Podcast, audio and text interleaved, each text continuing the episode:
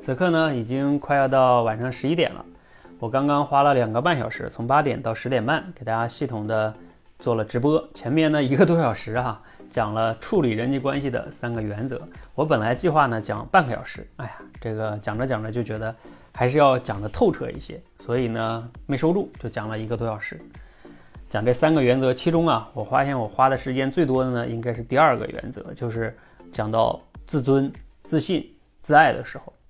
我也发现呢，很多的时候啊，大多数人没有把这些东西搞清楚。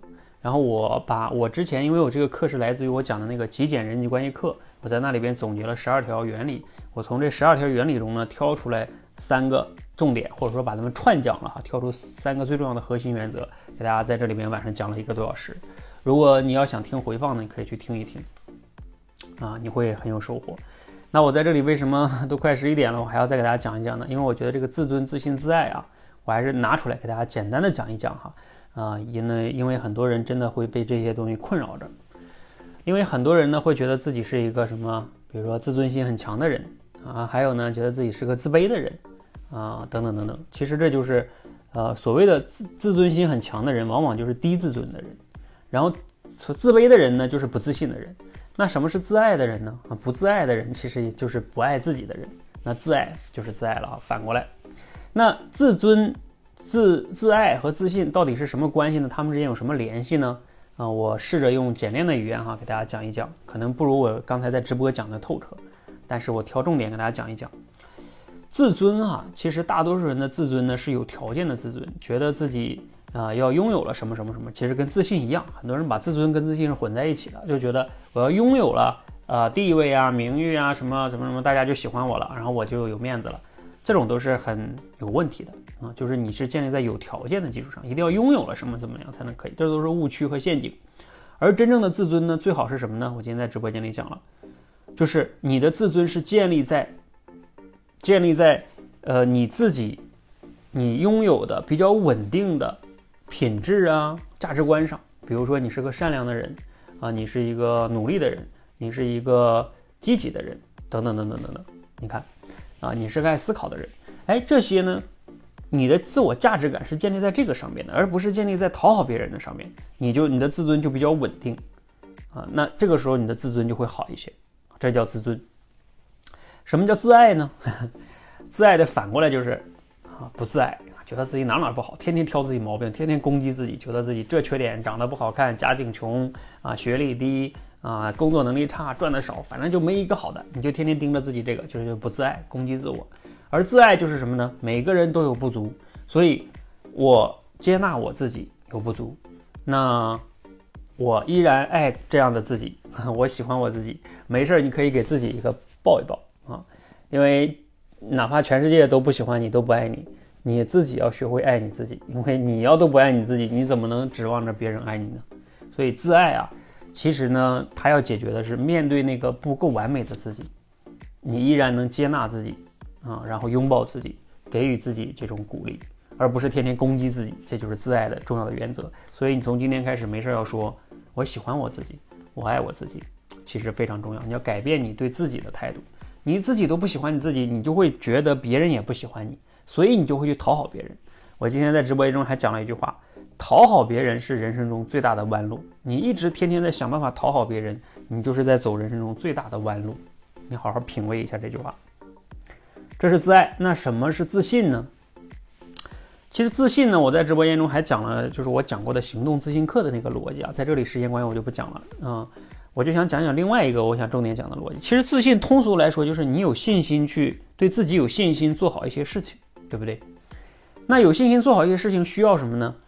如果你在某个领域本来就很擅长、有能力，你当然有信心呢。比如说，我现在说你有信心，呃，走路吗？你有信心吃饭吗？你肯定有信心，这个你肯定有能做到。但是，你对于自己陌生的领域、新的一些事物，可能你就是不太有自信了。为什么？这个在心理学上有一个名词叫习得性无助。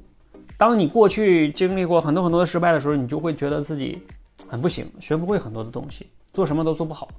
其实这就是习得性无助导致的，而你要改变这种，呃，怎么办呢？就是你要训练自己学习的能力，啊，你就是说我不会的，我不擅长的，我可以学，我我能学的会，你看，你要建立这样的信念，而这种信念是可以持续的通过一点点的训练，提升你的学习能力，慢慢建立这种积累这种成就感的。这个呢，未来我今天在直播间给大家承诺了，我说未来我要开发一系列的学习任务挑战，帮大家去积累这种学习的成就感。啊，我今天承诺了，我要开发。好，那这三者之间是什么关系呢？我刚才想了半天啊，想到一个类比，这是在直播间中没讲的。呃，有点像你想象我们每一个人的家，你那个家就是你自己的那个原生家庭啊，你那个家里边有你爸爸妈妈，然后等等等等的哈。你那个家呢，嗯，可能是一个不完美的家，比如说不太富裕啊，或者怎么怎么样哈，或者爸爸妈妈有时候也吵架呀什么的哈。但是，请问你，你爱不爱你那个家？你爱。那个家就像你自己一样，你，你那个家也不是个完美的家，但是你很爱你那个家。其实你也一样，你自己不是一个完美的自己，但是你很爱你自己，应该是这样的逻辑。好，那什么是自尊呢？就是你那个家，可能在外人看来，你这个家呀，真的没什么价值，没啥值得炫耀的。但是你知道，在你那个家里边，啊，可能大家充满了爱。然后你的父亲是一个勤劳肯干的人，你的母亲是一个嗯贤妻良母，是吧？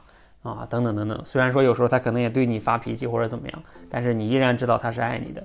所以，就是我刚才讲的自尊里边的那个品质，你你知道那个家里边有一些金钱啊或者什么东西都换不来的品质，甚至别人跟你换说，那你去另外一个家住吧，你跟别人换吧，你可能也不愿意换。哎，这就是自尊。你能通过那个家里边别人发现不了的内在的品质啊、价值观呢，啊，找到了那种价值感。你觉得你是一个有价值的人，这就自尊跟自爱用家来类比哈。那自信呢，跟家有什么关系呢？比如说你这个家现在啊，房子也挺破啊，也没有车，也没有什么钱，就生活水平不高的几个家。但是自信是什么呢？